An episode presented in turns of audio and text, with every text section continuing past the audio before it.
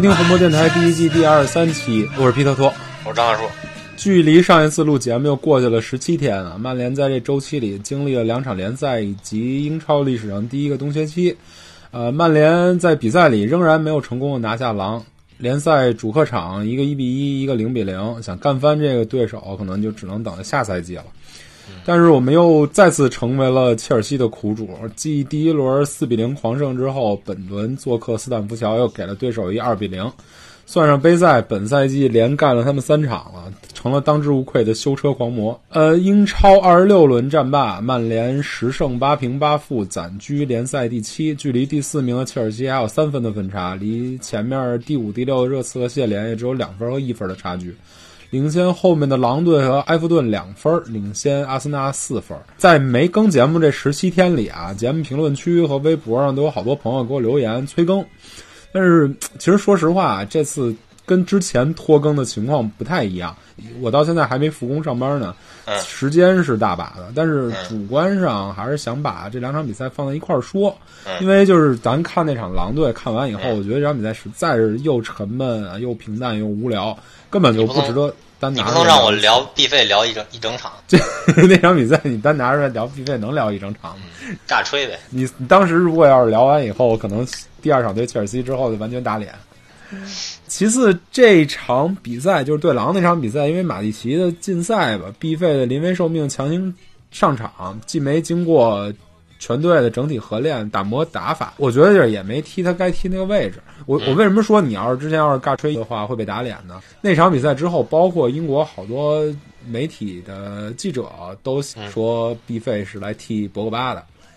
因为确实那场比赛打的就是这这位置，打的就是这战术角色，还是个拖后。嗯，对，下半场，对，跟咱以前的分析完全是大相径庭吧，不是一回事儿。嗯，然后后来对切尔西这场也能看出来，咱们对他的定位的估估计吧，还是还是比较正确。嗯，就是所以现在吧，两场比赛放一块儿好好说说，我觉得是一个比较好的时间点。嗯，先说联赛第二五轮战平狼队吧。嗯。北京时间二月二号凌晨一点三十分，呃，联赛第二十五轮，曼联主场迎战狼队。上半场双方互有攻势，第二十分钟多赫蒂接传中头球攻门，德赫亚将其化解。第四十分钟，卢克肖底线倒三角回传，费尔南德斯射门太正，被门将抱住。下半场一边再战，第六十分钟，马塔在禁区前转身射门，皮球稍稍偏出球门。第七十八分钟，格林伍德外围远射，经过折射后被帕特里西奥抱住，最终双方均未能破门，各取一分。呃，技术统计吧，曼联占据绝对优势，全场控球率百分之六十四点二，狼队是百分之三十五点八。曼联全场十五次射门，五脚射正，获得一次绝佳机会，没进球。狼队全场十四次射门，三脚射正，获得一次绝佳机会，没进球。坦白的说，我觉得这个零比零平局还是挺公平的哈。啊，五五开，五五开呗。坦白说，我觉得战平也能接受吧。战平从积分来讲是完全不能接受，而且其实从这整体的感觉来讲不能接受。这曼联连续三轮不胜拿一分，你虽然这么一场一场看下来觉得还都凑合，都没有什么特别，呃，对，对伯恩利那场还算比较受侮辱。这场比赛对狼队也还凑合，但是三轮拿一分，直接从第五掉到第八了。是，那是我觉得那个不能接受，是前前几场不能接受。这个打狼队的时候，你中场，呃，马蒂奇都没有了，小麦克什么的主主力都没有了，然后临时上一必费怎么踢，整个阵容完成完整度就不够。然后狼队又没什么缺兵少将的，然后他又知道你的这个弱点在哪儿，防进攻弱点在哪儿，防守又有针对性，这么打打成这样，我觉得就也还还算是有几次能能赢的机会，甚至是。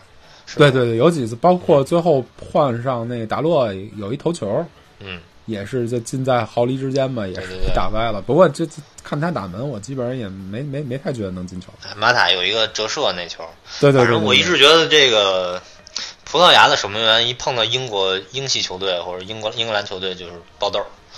那，对，就好像这狼队就感觉拿着咱们三拿拿着咱们七寸一样，就是怎么踢都觉得赢不了。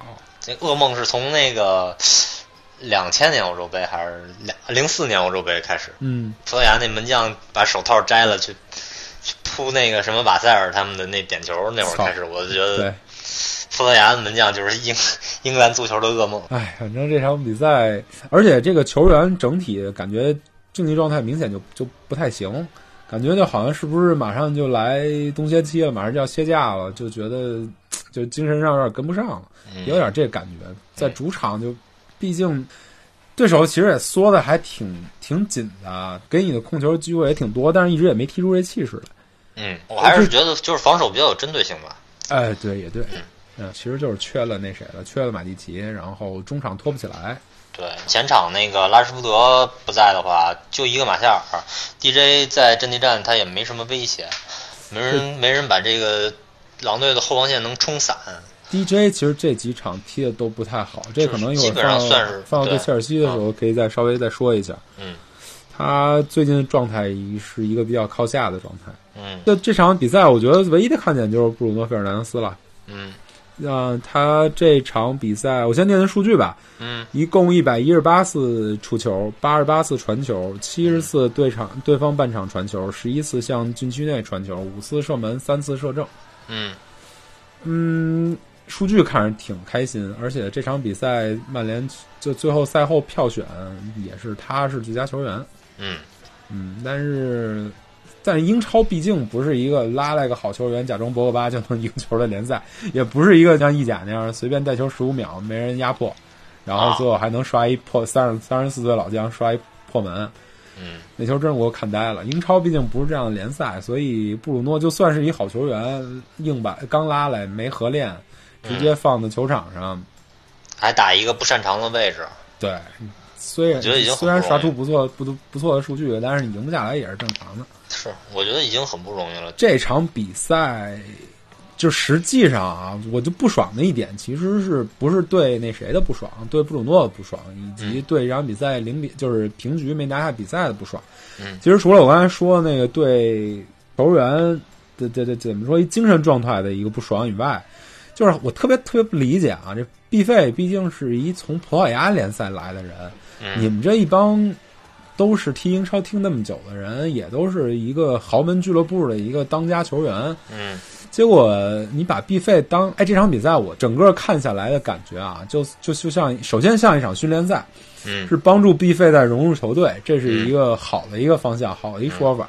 嗯其实说难听了，就有点像所有球员在在场上拜大哥呢，嗯 对吧？就是我拿着球权，毕费在哪儿，毕费在哪儿，喷儿给你了，你哎，然后就星星眼，满脸桃心儿的就看着，哎，您怎么处理这球啊？对，我觉得两个方两个点两个方向吧，一个是可能是真的球员对自己都没什么自信了，在进攻方面，像那个小小佩那种的，你看你他放哪个位置，现在能提供的基本上就是跑动覆盖，对，剩下其他什么都不那个提供不了。这场比弗雷德他不得不上。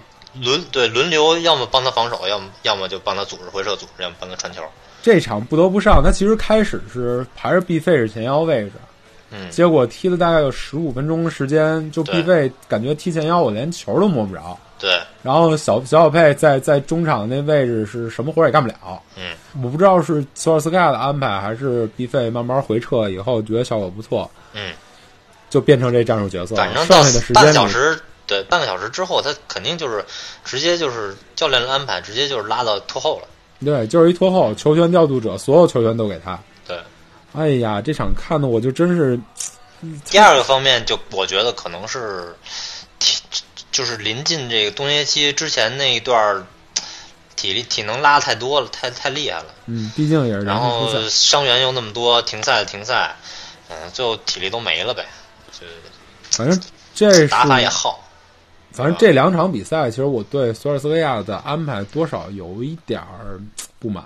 嗯包括你看，说马蒂奇停赛，这嗯这咱们在在在上期节目一直说说，对曼城那场比赛，一场杯赛又是确定基本上确定输了的比赛，干嘛这样啊？他要这个，我就觉得联赛三分不比那个重要吗？这个嗯对吧？包括这场比赛的安排也是，你这肖佩拉到前面去打前腰，这一场比赛下来，你是不想赢吗？还是反正总之这场比赛，其实我看的是非常郁闷。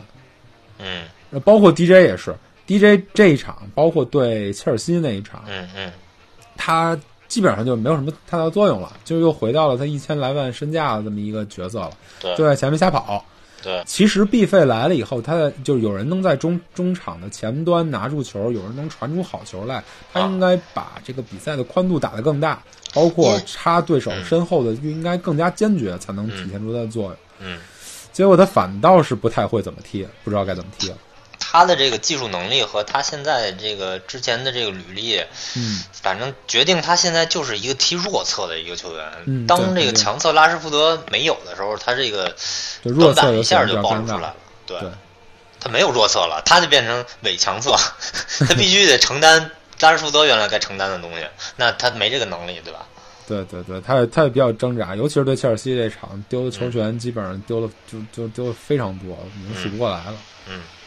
所以现在嗯。这个看这个 B 费来了之后啊，我觉得前腰补上了，这个下窗就琢磨琢磨，一个是中场，再一个是右边锋或者是右边前腰这个位置了，嗯，右边前腰都说这么明白了，你意思就是桑乔？桑乔啊，嗯，他不是拉要拉的那个球员不，是不是，他不是，就神经病疯疯狂进球那人才是。呃，真是那谁，确实，你看，你看，我之前看看好哈兰德，嗯这个哈兰德真的论能力来讲，真是太强了，我靠，简直疯了一样。他在昨天那个那个哪儿，不又进球了吗？嗯，把大巴黎给干了，自己进但俩。这真没办法，你潘金莲长得好看，那你也不能适合当媳妇儿，对吧？啊，对对，这个无论他多厉害，我还是这个这个这个坚持这个看法。无论他是多厉害，中间有拉亚拉搅和的人，你宁愿不要。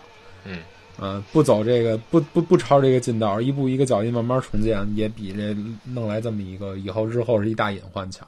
嗯，呃，就你知道比较烦的是什么吗？嗯比较烦的是像多特蒙德和尤文图斯这种，他知道自己的定位，嗯他就扒着拉要拉这种经纪人。对啊，这就是一。跳板嘛，我就是一绿帽侠球队。对，对，你就这种人就往我这儿送呗，你就嗯找不着好下家，你就往我这儿送，到到时候还得卖钱，我也赚钱，我也能能撸一个，能撸一个人，能能能弄一个临时的成绩。所以说白了，曼联现在定位还是挺尴尬的，有钱但是没有战绩，既往上够不到皇马、巴萨，然后往下呢他又够不到像多特和其他球队那。就我这谱我得摆着，我这对面子我得要，哎但是我又我又比较苦，对对对对对，那我觉得也得这样。你这尤其是在英超竞争这么激烈，你这面子只要往下卸下来，你这个姿态一一坐低，你就站不起来了。是这吧这呢，这努力努力挺过这几年吧，就对这场比赛之后吧，就有一感觉啊，这个冬歇期来的正是时候。嗯，而且现在有这么一个中歇期，对曼联这种这种高消耗、阵容又单薄的打法的球队来讲，真是非常重要。对，对这个，就尤尤其是从这赛季不从这个礼拜之后，又是连续的一周双赛，嗯，你就无法想到，如果中间不经历这一个两周这么一个休整的期，这个现在曼联的球员的这个状况，包括精神状况是怎么样？嗯，之前看那个小小佩，嗯，都已经受挫到需要找那个心理医生，找心理医生给他做催眠，嗯调整一下心态。反正大家也确确实挺苦的。我一直说那个对小小佩，我的虽然我觉得他能力有限，表现也不好，但是我觉得他应该跟林加德区别对待，对，对吧？他起码态度和端正，必对然后起码是想为这个球队好，为球队能付出一切。对对，所以我觉得大家吐槽小小佩的时候也稍微留点情面吧。对。啊，他另外，除了冬歇期把这个体能给拉回来之后，有个伤员能恢复了。然后最神奇的是，两个欧冠竞争对手相继传传来不幸的消息，一个是曼城那个事儿，然后再一个热刺，呃，今孙天啊骨折了，嗨，那也没前锋了，也捞了三分呢。那场球我看了，给我气的，简直了。那没前锋了，他那接维拉那个后卫真是生送啊！哦那场球中超就朗征级别的解围，什么朗征？那个金鹏翔，你没金鹏你没看过金鹏翔？金鹏翔已经超越朗征了。哎呦，我真是看的我明明是最后一秒钟了，令生生的拿一分变成变成送三分。哎，不说不说其他人，没前锋了。嗯除此之外，这东歇期还给 B 费一个比较好的融入的机会。对对对对。对，首先他的性格跟曼联这个整个更衣室的气氛具备了一个让他迅速融入的这么一个条件。其次他个自己个人球技以及这个这个这个冬歇期，确实是让他迅速的能够能够加入这个整个这个这个环境啊。实力就摆在那儿呢。哎，对，确实实力摆着啊。对，还一事儿，狼队这场比赛，之你记不记得之前说过，就是这场比赛曼联球迷组织组织准备在六十八分钟大规模退场，嗯事儿闹还挺大。其实我当时还有点担心，嗯结果所有人都在看比费，并没有几个人退场，嗯，挺贵的票是吧？好像总共才有六七十人退场，就满打满算，往多了说，就就自己说自己千分之一呗人多的时候六七十人，对，毕竟你看这场。必费那么多球权，然后一直在刷存在感，又有远射，又又又任意球，随时都有可能进球，嗯，对吧？谁舍得走啊？我才不信。嗯嗯，这场比赛就说到这儿，说更好的比赛。联赛第二十六轮，客场二比零战胜切尔西。嗯北京时间二月十八号凌晨四点，呃，曼联客场挑战切尔西。上半场第十分钟，坎特受伤无法坚持，被芒特替换下场。第二十六分钟，巴舒亚伊门前包抄打偏。第四十五分钟，万比萨卡右路传中，马夏尔头球后蹭首开纪录。曼联带着一球优势进入中场休息。下半时第五十五分钟，祖马角球凌空垫射破门，但 VAR 回看后，此球被判无效。第六十四分钟，费尔南德斯任意球击中绿柱。第六十六分钟，马奎尔头球冲顶破门，收获红魔生涯联赛首球。第七十七分钟，替补登场的吉鲁俯身冲顶破门，但因越位被 VAR 取消。第八十九分钟，芒特任意球击中门柱，最终蓝红大战以红魔客场取胜告终。技术统计啊，曼呃切尔西占据控球优势，全场控球率百分之六十一点一，曼联控球率百分之三十八点九。切尔西全场十七次射门，一脚射正，获得一次绝佳机会，未能取得进球。曼联全场九次射门，三次射正，获得一次绝佳机会，取得两粒进球。嗯，切尔西那绝佳机会是巴舒亚伊浪费浪的那个球吗？嗯，我觉得那那那两嗯对，他浪了俩其实哈，反正两个感官就是。第一，这是 FIFA 一个真正的系统局，这从切尔西的角度来讲，真是一纯的系统局。嗯这场球 VAR 看的我都不好意思了。嗯，啊，先我要是我要是打打电脑打打出这么一场，我能气得我一礼拜不打。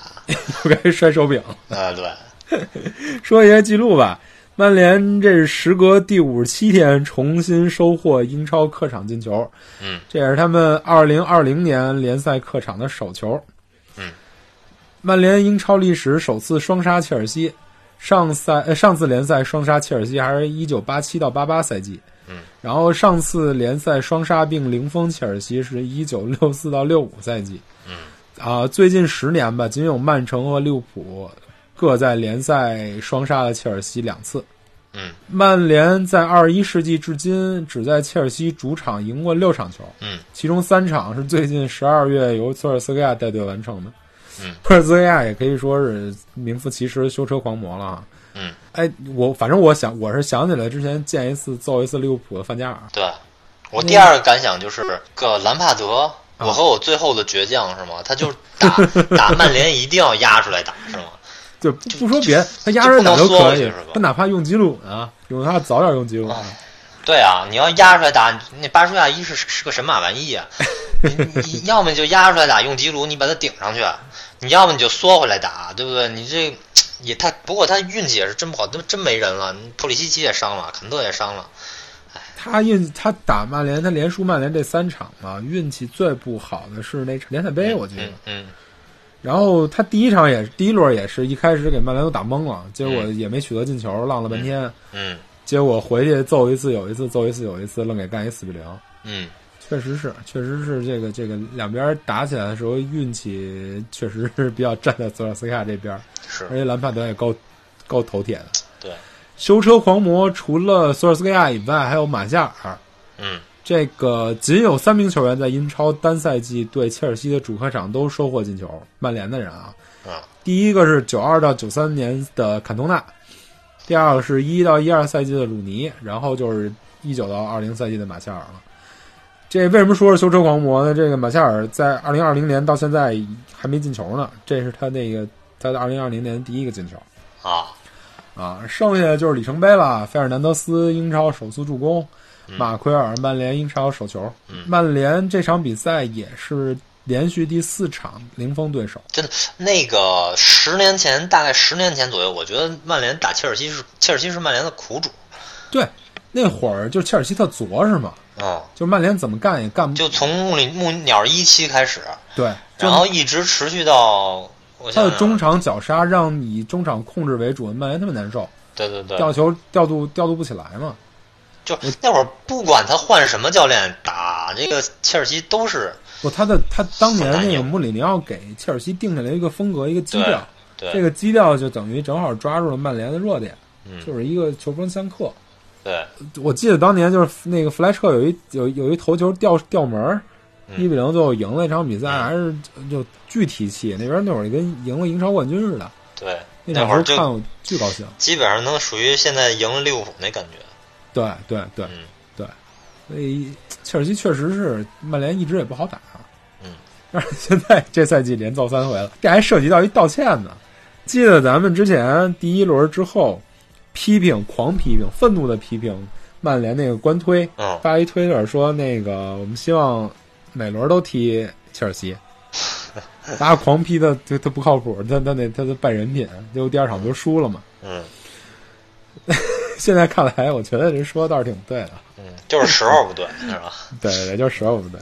现在你看，你看，把切尔西这赛季比赛都踢完了，以后再不会遇见了，哎，嗯就想怎么嘚瑟怎么嘚瑟，嘚瑟到下赛季开始之前再 说。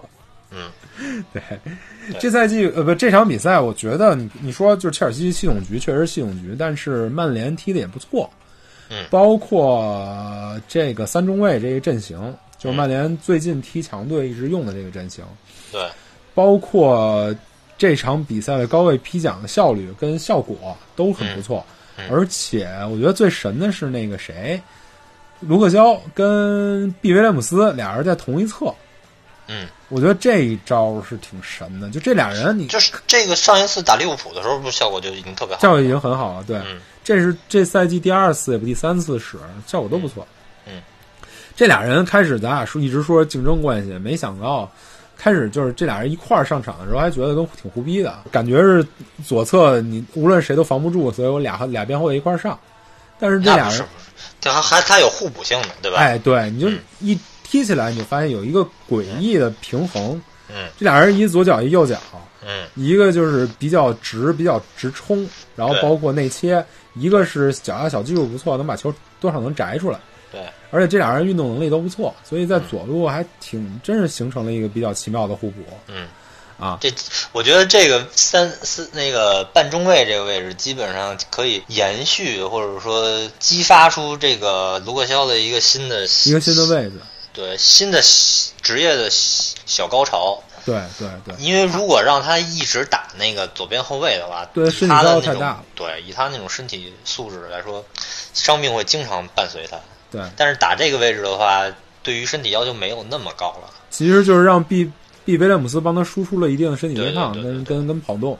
对对对，对，而且他这位置感其实还不错哈。当时当时我觉得他位置感不够好，但是其实你这么看来还真还挺不错的。嗯他这场比赛有一个失备，有一下半场那个对，但其实你仔细看，当时当时其实我还挺生气的，这场比赛踢的都不错，结果来这么一个失位，差点嗯差点差点被进一球。嗯哎，是被进了还是差点被进？是不是吉鲁那个球？好像是吉鲁那球，嗯，不太记得。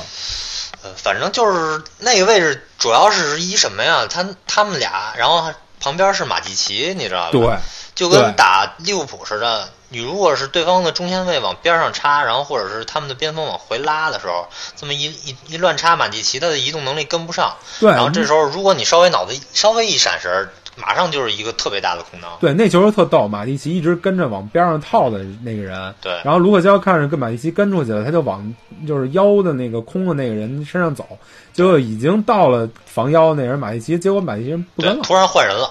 啊然，后卢卢克肖我操看着我估计心里也骂了一句街，紧接着就全速往回冲，对所以你直观感受是卢克肖丢人了，但是你往回回来一看，就是马蒂奇跟着一半不跟了，对对，还是马蒂奇的这个移动能力的问题。对，但是。反正反正，我觉得这个效果不错，以后踢强队的时候可以延续。但是他踢弱队的时候又不好用，因为毕竟在左路，他他消耗了一个前场的一个人数，嗯，他 BV 他上不到一个特别高的位置，而且在前面他的作用也就那么回事儿。对，那么回事儿。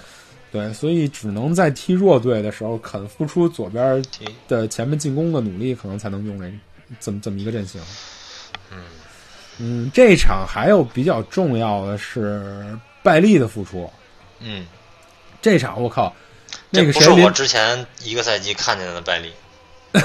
对，就上个赛季就跟不会踢似的嘛，对，就连个基本的中卫的防守站位跟看各种那个漏位线漏人，对对，整个都看不拖拖到最后边儿，然后那个人家低平球传中，他也压压在前面去，就我就感觉到去去年的拜利就感觉到一个业余球员忽然被拎到了一职业联赛，对就感觉懵逼了。对，这场比赛就临危受命不一样，这场是林德洛夫好像受伤了，哦。他在比赛前一天才知道他他他要出场。哦，啊，幸亏没上琼斯，不幸亏拜利好了，对吗？幸亏有这么一个就拜利首先是好了，然后再加上有这么一个那个间歇期，嗯。给他来拉一下体能，给他嗯。来适应一下这个战术。对，这场拜利，我给你念一下拜利的数据啊：百分之百争顶成功率，百分之八十五的传球成功率，六次赢回球权，三次封堵射射门，嗯，完全勇猛无比。基本上可以竞争一个那个本场最佳了。但是他上半场其实还有点问题，他他嗯有几个直接失误造成造成对那个球门的威胁，嗯而且上半场你记不记得芒特上场以后，嗯曼联有一阵儿的中场是完全失手的。嗯这个失手呢有很大程度上的原因就是拜利这一侧出球能力不行，嗯，他跟万比萨卡配一块儿，俩人就就有点懵逼了。是，对，谁也出不去，最后一脚是胡传，然后被被嗯被对方摁过来打。嗯，这这也挺逗，我觉得这个这个兰帕德也挺头铁的。那个你说那谁，那个坎特受伤了，他不换一个稍微平衡一点的球员，比如说巴克利什么的，嗯，结果人上了一芒特，就非常理想化。他对于自己这个英冠的那个嫡系球员，就就在当时在德比郡的那些，就那么那么那么欣赏，那么倚倚仗啊，但你别说，芒特上场确实管用了，就管用了那么十十分钟、十五分钟。就差不下半，场我基本上没看见他。对他差不多管用了，他管用到中场休息。嗯，但是他中场休息那一阵儿，真是门前风声鹤唳啊，感觉随时都有可能取得进球。当时要是真进球了，这这这这这这场球不就交代了吗？他这个 他这个换人就是极大的成功啊，对吧？但是他下半场简直就是整个就废了。对，嗯，拜利说完了，对，我就说拜利就是除了上半场那一阶段出球有问题以外，他在下半场，尤其是在从右路威胁球门的时候，他的补防跟勇猛封堵，这完全就是在林德洛夫之上。嗯，所以这个他好了是一大好事儿。在你看对弱队上林德洛夫，对强队上拜利，我觉得这个对曼联整个这个后后防也是一个比较好的提高。嗯，哎，这周我看了一篇文章，嗯。那个孜孜不倦翻译的，嗯。说曼联呃防守能力的这么一个事儿。嗯，曼联这赛季在就是预期丢球上嗯。是全联盟第三好的球队，嗯。也就是说，呃，曼联从防守这个数据上应该是排在联盟第三。嗯。这二十五轮就不算这场切尔西之前，他场均丢球一点一六个，嗯。少于上赛季的一点四二个。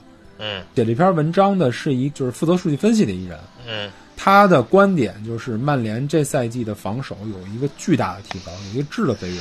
嗯。他列举一大堆数据，我觉得大家有兴趣可以去孜孜不倦 ing 的呃那个那个微博上看。他的一个说法啊，就是索尔斯克亚在这赛季彻底改变了穆里尼奥时代防守靠整体退守和在前面单兵疯抢这么一个防守理念，嗯，改为了一个整体协调以以协调性防守为主的那么一个防守策略，包括把防线大大往前提。嗯这个是索尔斯维亚就是这赛季对整个球队改变最多的一点。当时嗯当然了，就是原因肯定是也因为引进了这俩这俩比较关键的球员，这个防守个人单兵防守能力也有一个比较大的提高。对，总的来说，他给了就这篇文章给了索尔斯克亚对防守的调教一个相当不错，以及一个相当积极正面的一个评价。我觉得你的意思就是现在的那个防守方式，现在开始向曼城的那种防守方式转变了，是吧？也不能说是像曼城就欧陆派的那种对对逼抢，对吧？对对，比较比较呃比较大陆派的一个风格。那个之前都是就是疯狗似的，朱广沪似的，吧 那布里尼奥还不是纯主管户，他是一个退守加单兵主就是管户。就是就是索尔斯克亚刚来的时候也是，哎，对，也是那种感觉，索尔斯克亚刚来的时候就是强调一逼抢，但是就是没有什么原则很低效，嗯跟逻辑就是一对一的那种。对，嗯所以是往好的方向发展。我觉得这篇文章非常值得读啊，嗯那个大家有兴趣的可以去读一下。呃，下面就说高说你最想聊的吧，布鲁诺·费尔南德斯啊，这场，我觉得是一个正确的使用，对吧？对，他的数据我给你念啊：两脚射门，一个门柱，三脚关键传球，包括一次助攻，五十三次触球。哎，你看上一场比赛是一百多少次嗯，拖到后边自然就多了。啊？对啊，他球权上次是一百一十八次，嗯，这场比赛才五十三次，嗯三十九脚传球，八百分之八十的成功率，嗯四脚传中两脚到位，三脚长传一脚到位，两个抢断，一个拦截，一个解围，三次夺回球权。嗯 我就谢谢，还是谢谢兰帕德吧，没像狼似的把那防线沉下来，否则他一沉下来，那 B 费就得拖后那不一定，上次那有马蒂奇了，他还是可以在那。啊。上次那多出这五十脚传球，多少脚就没有意义的这个传球。嗯，对，包括上一场，他对能看出来，他对英超适应还是有问题。他有嗯好多次，就像 FIFA 二零一样，你面对面的传球，就是防守队员在你正前方，你嗯你你想穿过这条防线，就是正前方直直的把球就给了对手。嗯，那是你的操作问题。啊，对，是我的操作问题，但是我就觉得非常熟悉。他对英超的适应还是在就在逐渐适应中吧。对嗯，但是这场比赛就是比较对了，这个对，从感官上看，那个推进能力没有没有想象中，就知道他推进能力不是那么的好，但是。呃，我不知道他是因为还没有适应联赛，所以刻意的去收着，就是不敢。也可能对切尔西不太敢，对我觉得对切尔西不太敢突。你记得有有一球，他来了，他有一个突击空间，他往前带，然后一人球分过，被那，谁干了，被吕迪格给干倒了。嗯那其实也挺挺显功力。嗯，对，呃，就这方面没有想象中的好，然后但是在于球商方面，我觉得比想象比我想象中的还要好。嗯嗯，就是包括对狼那场比赛也能看出来。哎，我觉得，我觉得看他很多传球都是基本上是准大师级别的，就是你可以看出他在这个传球之前就观察队友的跑位，去预判队友的跑位，然后呢，包括对包括你怎么去触球，对然后再怎么去给出去，给的球的力度是多大，然后包括高度什么之类的，都他都非常有讲究。对对对，但哎，他给球的分量还挺，他还还挺好的。我嗯觉得这是一个比较意外的。一般嗯别的联赛来的时候，给的球的分量都一般都偏软，在嗯，英超，嗯，他就感觉没有这个问题。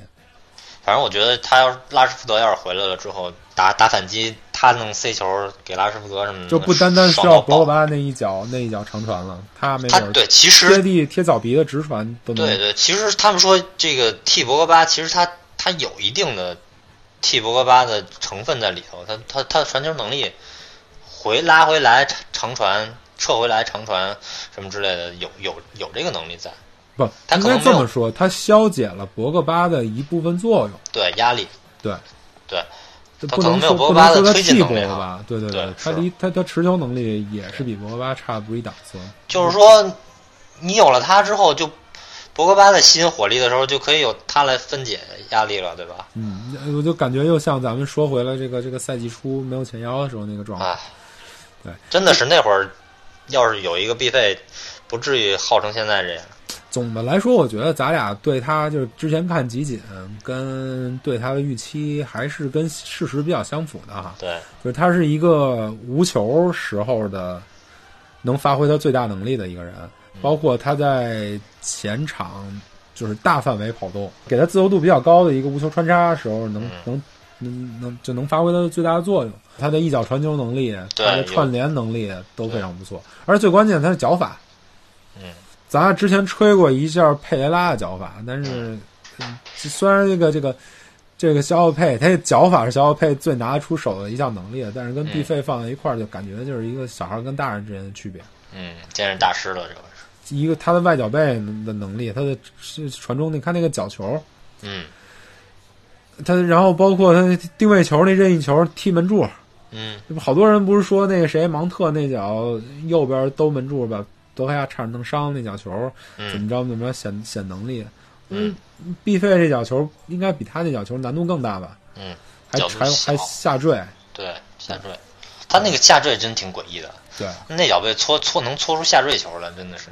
对，就我觉得芒特那脚球很大程度上因为防守防守弱智，嗯，是曼联的防守弱智，搭一个人人墙，整个把远远端都留给德赫亚，什么情况？对吧？这个对毕费那那个对方搭人墙可没什么问题。嗯那球詹姆斯要是插上去，要真真传了，直接就是一大空当。对，嗯啊，真是，对他往右了右往往右边平着一移动就是一大空当，就是一大半单刀。对，接着吹吧，就是吹完必费的个人能力，吹那脚定位球，嗯马奎尔进的那个那个那个那个角球，终于有人能进角球，这嗯也是大家聊了一赛季的，包括孜孜不倦那个有一篇分析文章说嗯曼联为什么角球永远进不去。嗯。现在看来，那篇文章分析还是比较有道理的，缺一个传球者。嗯。角球战术是有的，顶球人的能力也是有的，嗯，但是你把球递不到那个位置，自然就进不了。是，这个不是马奎尔在这赛季第一次能拿到就是头顶进球的机会，嗯，也不是第一次找点找到马奎尔，但是你从这个毕费这个角这个这脚球就能看出来，这个力量是不一样的。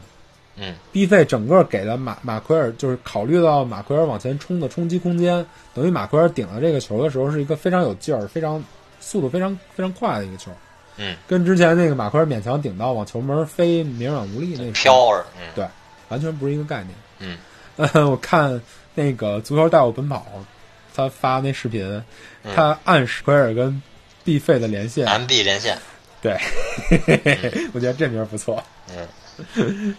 啊，还有应该吹一下万比萨卡那个传中吧？啊，啊，那个那传中我觉得挺偶然的，说实话，不不像是他惯惯有脚法。他这个传中之前做了俩假动作，扣了两次球，嗯，那两球扣完我直接乐了，我说这这大哥那球已经，失已经失去自己那个重心了。对，大哥不协调，结果传的质量非常高，包括马马夏尔那头球质量也非常高。嗯。这但是啊，你咱们说，咱们一直就觉得小万的传球质量不怎么样，传中质量不怎么样。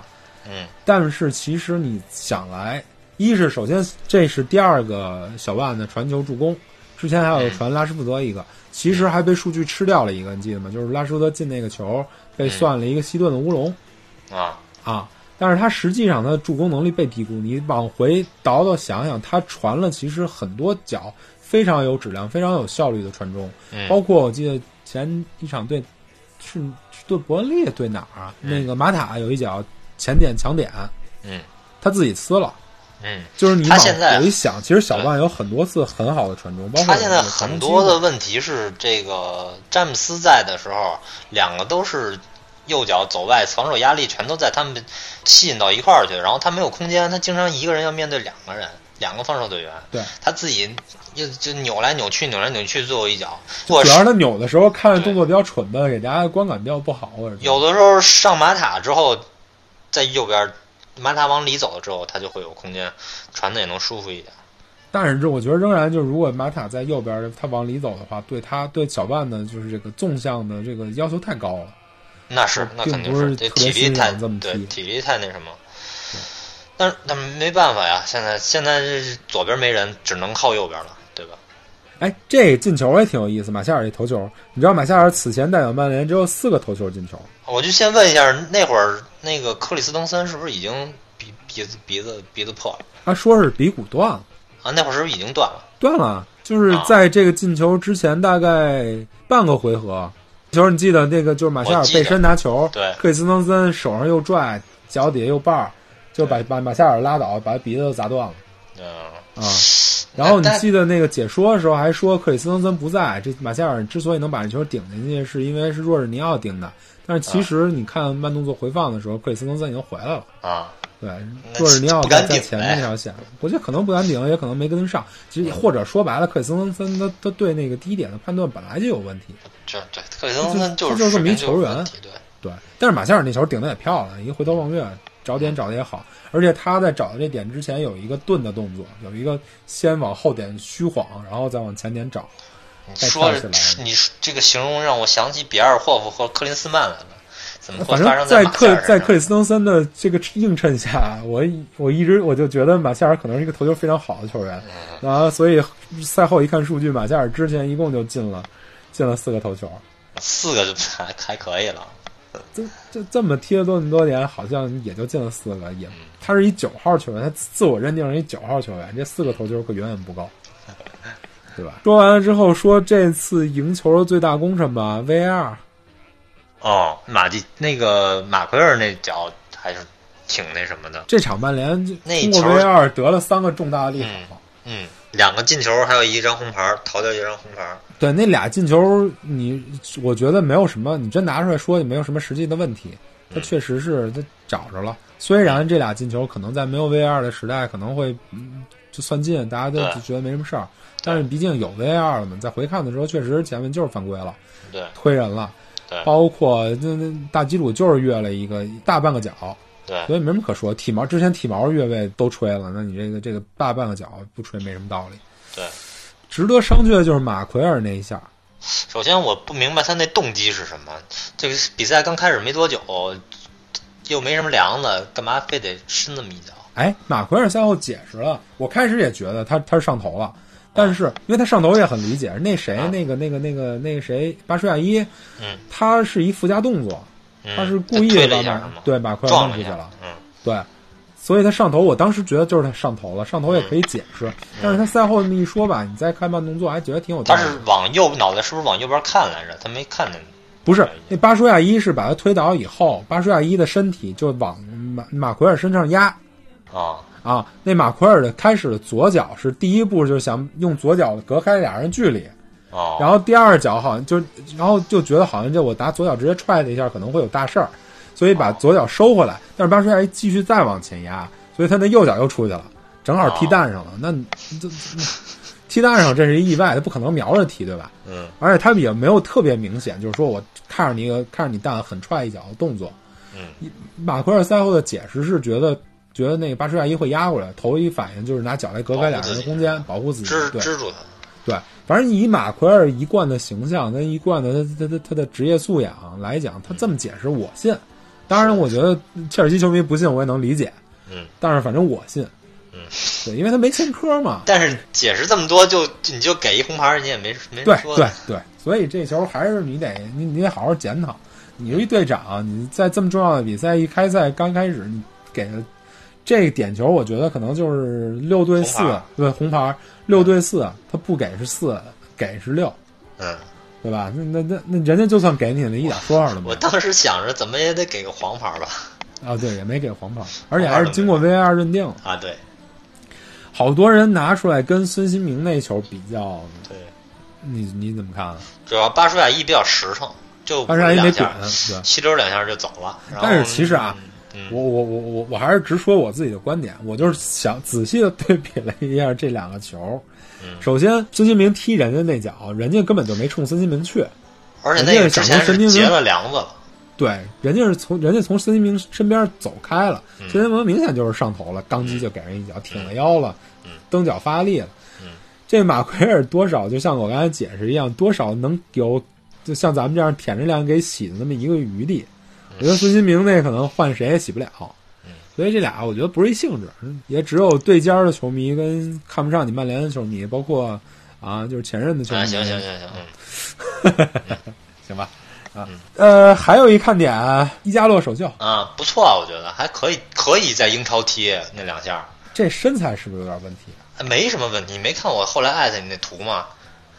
就是就是那个训练的时候那图，他是壮，对他不是胖，他那体脂率很低的。但是看着也挺圆的。不是，他他不是胖，这是壮，那体脂率很低的。那个他那球衣我觉得有问题，他可能穿了一抓绒的那个紧身，啊，然后再套了一件外，对，呃你现在看，你看他没什么大问题，身体素质调整的还不错，那还不错。而而且曼联我觉得还是挺谨慎的，没有为了让他迅速融入球队，然后把他带到西班牙去训练，对，让他自己隔离了十四天，或自己单班在那个什么击剑队的训练场地训训练。这哥们儿也挺努力，在那儿 好像一直也挺慢头干的。他这还场比赛，找了一拳击手，什么加练什么之类的。对他一上来身体状态能看出来不错。嗯，但是他那球没进啊，就是弗雷德给他那球，他一个半单刀，嗯那球没进，也好多人就好多看中超的球迷说，哎呀，熟悉的味道。正常操操作。对，当年郭郭全博就是靠这个封神的。嗯，因为我觉得那球射的难度其实不大，两个后卫的他领的有问题，他他领到他领到顺顺足的逆侧了，啊，他这会儿只能用外脚背去捅。但是其实那球我觉得他塞，如果塞一个他要是单塞准了也能塞过去。哎呦，这难度就太高了。他要是领到你的右脚的右边呢，你直接要是能推一个圆角，那就当然更好了。当然，这属于咱们地坛水平，去说人家英超水平，那就对，反正这球你看换马夏尔，我觉得进的可能性高一点；换拉什福德，我觉得不定能够打得好。嗯嗯，这个可以后面慢慢观察吧。就还是哦能扛，人就行。对你从他目前表现，从从他这这几分钟表现出来水准来讲，就是也符合咱们之前的预期。就是这人买了永远比没没买强。对，能扛人浪单刀。对，行，这个这个以日后再观察吧。我觉得这个等他有一个大段的比赛时间，才能对他这个人有一个比较好的判断。说说相关新闻吧，一个 一个比较严肃的新闻：曼联传奇门将哈里格雷格于二月十六号去世，享年八十七岁。他是球队历史上最伟大的门将之一，也是在慕尼黑空难时两次返回火场救出多名队友和一个婴儿的英雄。嗯，呃，我一般不太爱提这个曼联，就是这么上古历史的球员，嗯。因为毕竟没有亲眼看的那个感情是一个等于说隔着一个世代的感情。但是，就是嗯，无论是看那个 United 那个电影，还是看之前慕尼黑空难的纪录片儿，嗯。包括 Discovery 也做过那个空难的那个片子里，曼就是这个慕尼黑空难这一集，嗯，给我留下印象非常深刻的就是这个门将。嗯他在坠机受伤的情况下，又冒着飞机爆炸的风险，多次返回火场，不停地往回救人。他是一个代表上古时代曼联精神的这么一个英雄，我觉得个真的是值得好好哀悼一下。嗯第二个啊就是比较那什么的新闻了，曼城因违反 FFP 被欧足联处罚禁止参加两个赛季的欧战，加三千万欧元的罚款。嗯呃，目前还没收到英超联赛的指控。英超一旦介入，按照英超联赛的扣分制度，曼联一四年的冠军可能被剥夺，嗯也就意味着罗杰斯就是现在莱斯特的主帅会躺赢一个英超冠军。利物浦就拿了一个呗。对，利物浦这赛季完了之后拿的就是第二个联赛冠军了。嗯，嗯，我所以不知道英超会怎么怎么来那个。要不这样吧，就冠军就算了，那个啊欧冠资格取消两个赛季就行了，好吧？这个我我之所以把这个把这个新闻放在这里边说，其实是引出一个观点啊。嗯，我这两天一直在思考这个问题：如果表妹不能参加这个欧冠，等于说这个名次会顺延到第五名，对吧？嗯因为她现在是第二还是第三？嗯顺延到第五名以后，那是不是怎么说呢？评判索尔斯克亚这赛季是否及格的标准是不是就变了？你的意思是就必须拿欧冠名额才行了，是吗？对我这两天一直在想这个问题，就一直也没琢磨出一个一个一个比较好的结论。之前我觉得他哪怕没拿到前四，我也是就是以目前的表现来讲，只要不是后面不是崩盘崩太严重，我还是支持他下赛季留任的。嗯但是突然风云突变，来了一个第五名能进欧欧冠，那我觉得第五名是不是就应该是一个衡量他他能不能及格的那么一个标准？还是先看一眼那个，看一眼这名字是是不是能真正的顺延下来再说，是吗？对，就是这这个处罚他还，因为他还有保留上诉的权利呢。好像基本上就凉了，嗯，到时候再看吧。就是也引引起了一阵讨论嘛，在英国那边，包括像那个加里内维尔也说对这个这个这个 FIP 这个政策觉得非常不满，他也没什么没什么实际作用，是嗯欧足联怎么说行使对各个俱乐部那么一个权利的那么一个象征。嗯但是我是比较同意基恩的这个观点啊，就是因为当初 FFP 开始实行，大家都是签了字的，嗯，对吧？你签了字，你就得尊重。主要是这回之所以罚的这么严重，是曼城全程在拿这个欧足联当孙子。啊，在在在在耍鸡贼。嗯，不是耍鸡贼了，明着欺负了，都有点那意思了。就我，但是我我还是回到那个观点，我的意思就是说，你既然同意了，你既然签了字了，你既然承诺了，你就要遵守，对吧？嗯你要是你要是违反这这个这这个那什么，你不能说啊，又翻出来说你这个规矩又不合理。嗯现在不是说这时，不是说这个的时候，否则的话，你觉得对不合理，你就不遵守，你就偷着来，那对其他像对曼联这样自负盈亏的俱乐部来讲，就是很大的不公平。对，所以主要是这个国际足联和欧足联这个组织，它不像这政府什么之类的，它还有监督。你这玩意儿它没个监督，在这个说了算这方面就很模糊。但是他欧足联可以有，可以可以可以就明着说，你就不能参加我，可以有就这权利，你不能参加我组织的那个欧洲冠军杯和和和欧联。就存不存在我多交点罚款，最后双方暗箱达成某种协议的这种可能性了？那就不知道，不懂啊。那就有点太那什么了。嗯。啊。接着说，呃，往下就是博格巴转会口水，嗯。在这个这个这个今这个冬歇期这俩礼拜，呃，曼联全队都在如火如荼的训练，包括就是呃身体转好，但还没有达到复出条件的小麦克，嗯。包括福苏门萨。嗯都跟队去训练了。然后博格巴一个人在在迪拜自己训练，嗯啊，然后天天在发他那个训练健身房训练的那么视频。嗯然后与此同时，他的经纪人著名经纪人史包先生就开始没完没了了。嗯我我不太想念他就说那些乱七八糟的事儿，而且这哥们儿说话就完全就是没逻辑。第一句话说完了以后，第二句话就把自己否否定，所以我觉得这个这个逐字念他的说法没什么意义。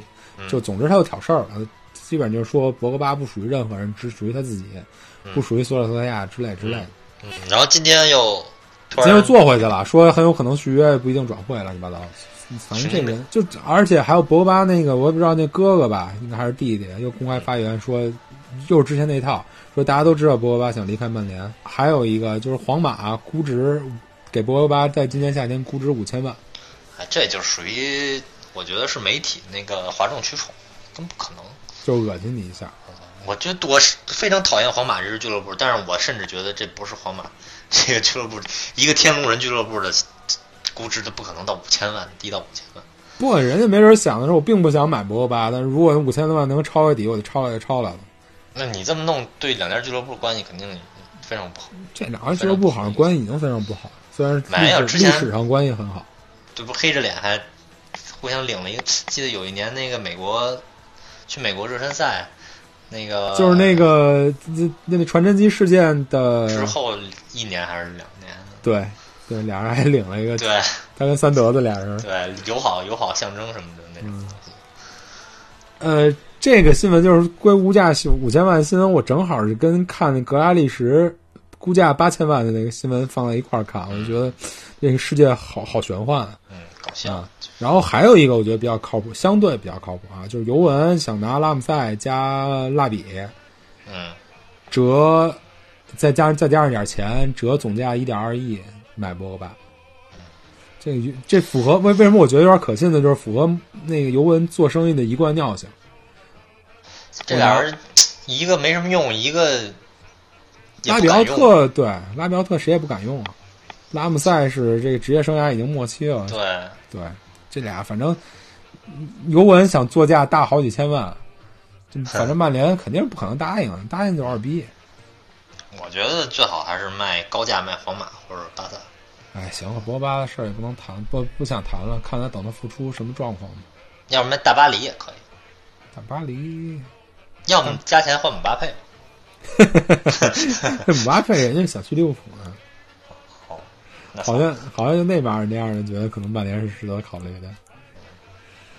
不说这事儿，然后还又曼联的总监这事儿又被提起来了，不知道为什么，就是从今天的新闻啊，说，曼联总监现在已经圈定了两个人选，朗尼克和恩里克的二选一，希望是那个朗尼克。我在网上看那个恩里克的风评好像非常不好口碑非常不好啊。莫名其妙出这么一个新闻，也不知道会怎么推进，也不知道怎么样。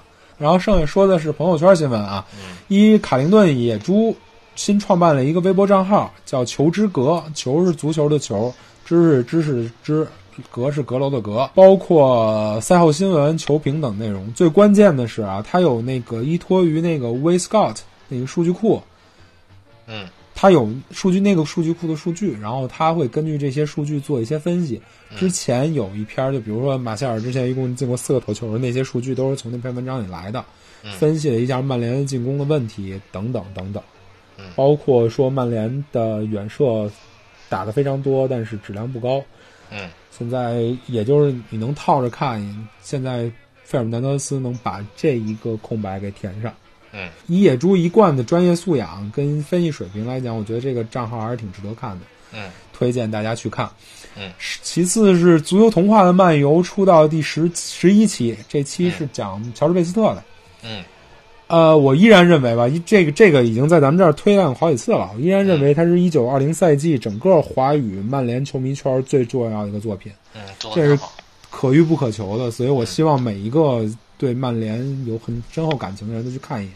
嗯啊，三是咱们的老朋友孜孜不倦 ing，好像每期都会提到啊，嗯一定是因为头像好看。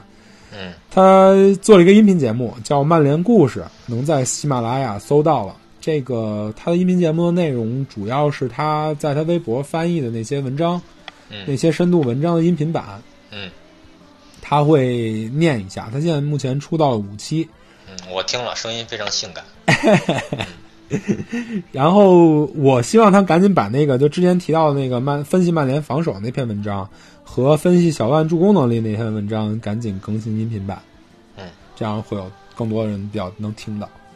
行，大概内容就是这些。你念念听众留言。嗯，鸭掌朋友老朋友，我是看完和狼这场零比零才听的这期节目，平局是合理的。狼队现在是标准的准强队，自身定位也好，后场不会留大空间给你打反击。这两场曼联每次都和他对阵很焦灼，B 费很满意，总觉得他的模板是鲁伊科斯塔。前后场的马夏尔，今后前场的马夏尔、小拉、伊哈洛会有很多机会，B 费能传球也敢传。然后有点想不明白索帅为什么那么头铁，场场比赛都是全主力硬刚。还有一个疑惑，现在队里年轻人身体怎么那么弱？戈麦斯、中塔西、青木、毕威、加纳，咋没一个身体劲爆的出来？当年十六岁鲁尼能硬刚所有人，其实现在这些小伙子身体再好一些，完全能抢下多几个主力的位置。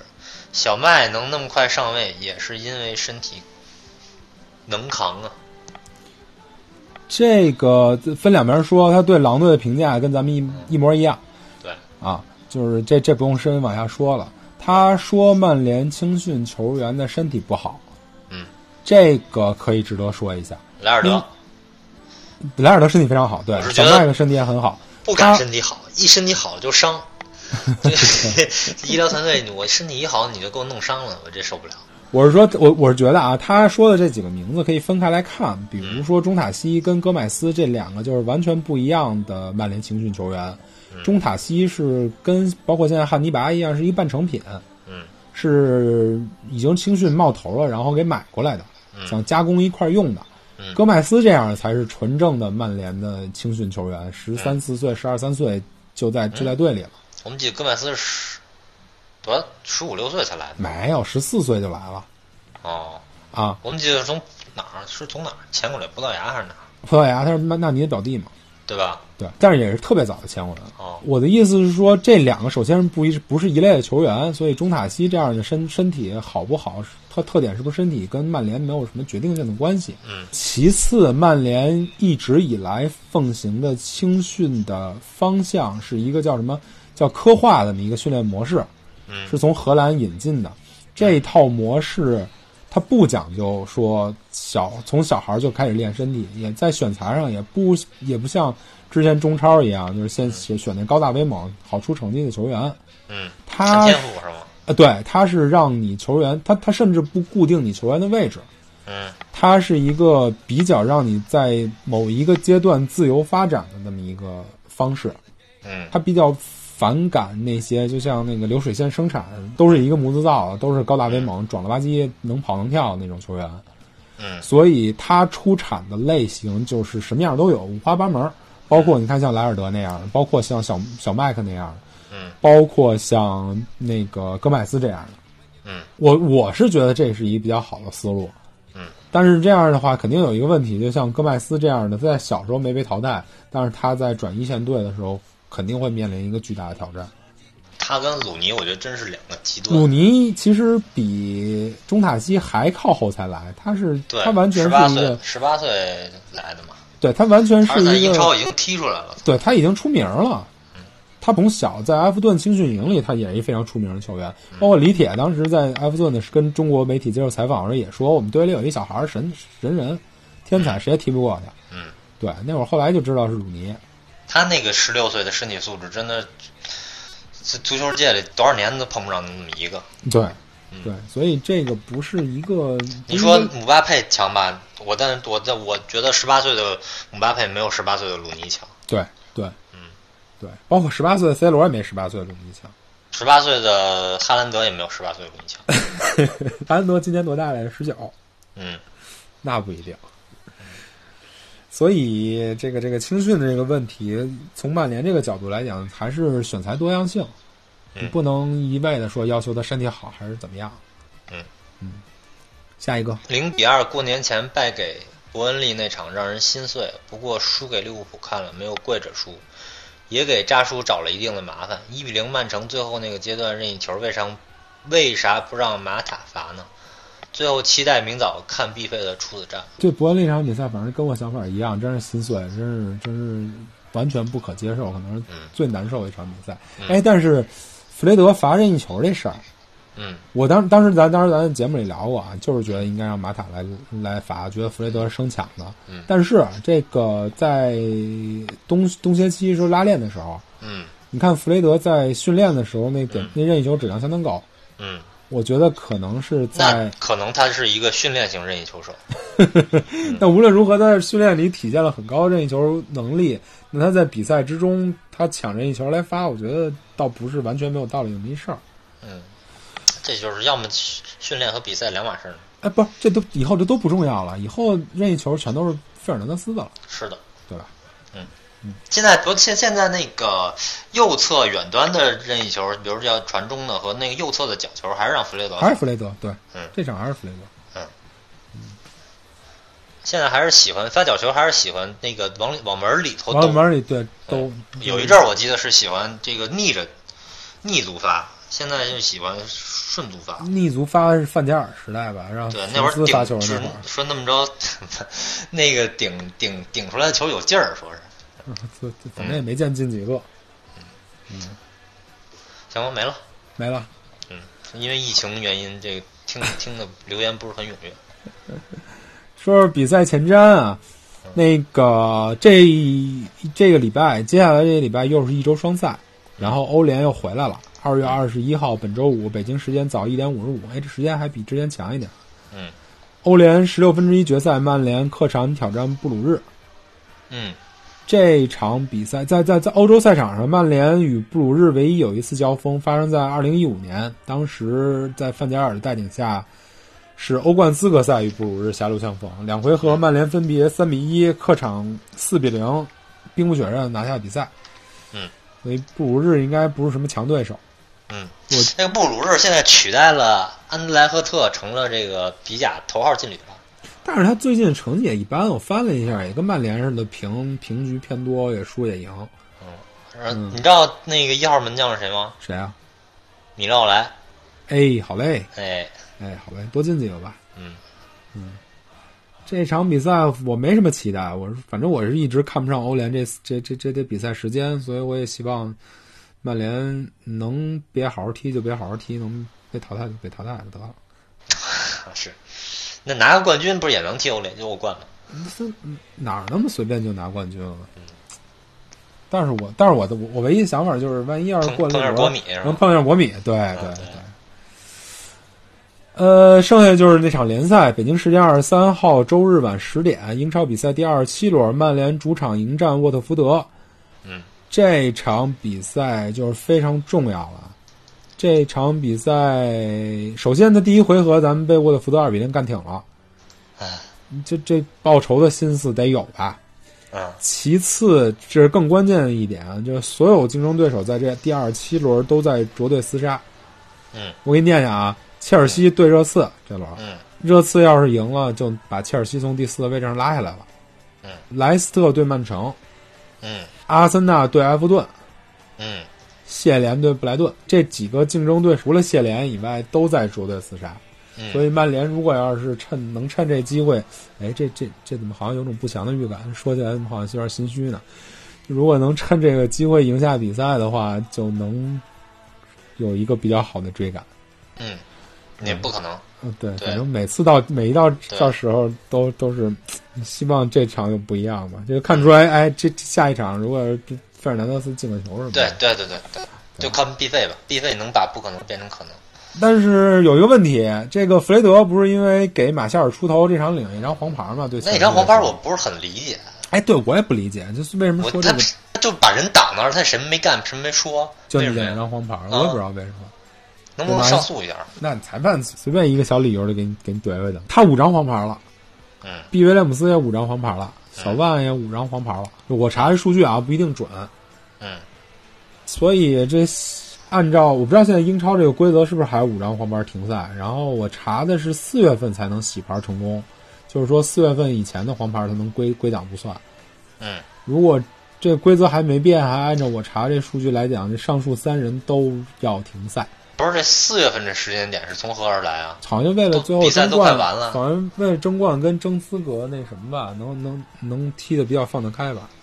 就直接从冬歇或者是一月一号开始不行吗？我也是这么希望，但是反正我现在目前查的是这个结果，但是也没放出来真正的官方消息呢。所以，如果这仨人都不在的话，尤其是弗雷德跟小万嗯，这俩人尤其是弗雷德这仨人都不在的话，这问题又大了。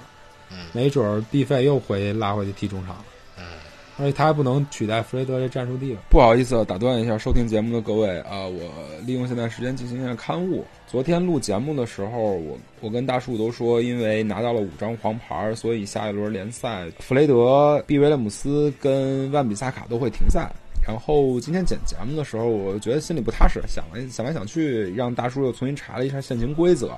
根据官网的描述啊，呃，第十九个比赛周，也就是英超第十九轮前拿到五张黄牌的需要禁赛一场；第三十二轮前拿到十张黄牌的需要禁赛两场。也就是说，目前队里拿到五张黄牌的三个人下轮不用禁赛。又查，同时又查了一下英超官网公示停赛情况啊，曼联只有伤停，也没有因为黄牌所以需要停赛的状况，特此刊物。好，大家继续收听节目吧。但是说实话，第一回合那人都缺成那样了，打沃特福德也是运气成分比较大，呃，对，那俩球丢的都莫名其妙的。反正主场比赛吧，希望能能能能能借着主场之力把这场比赛拿下来。这三分要是真拿下来，真的非常关键。是啊，嗯，行吧，那就是这祝曼联好运吧。嗯。嗯，行，这期节目就这样，谢谢大家收听。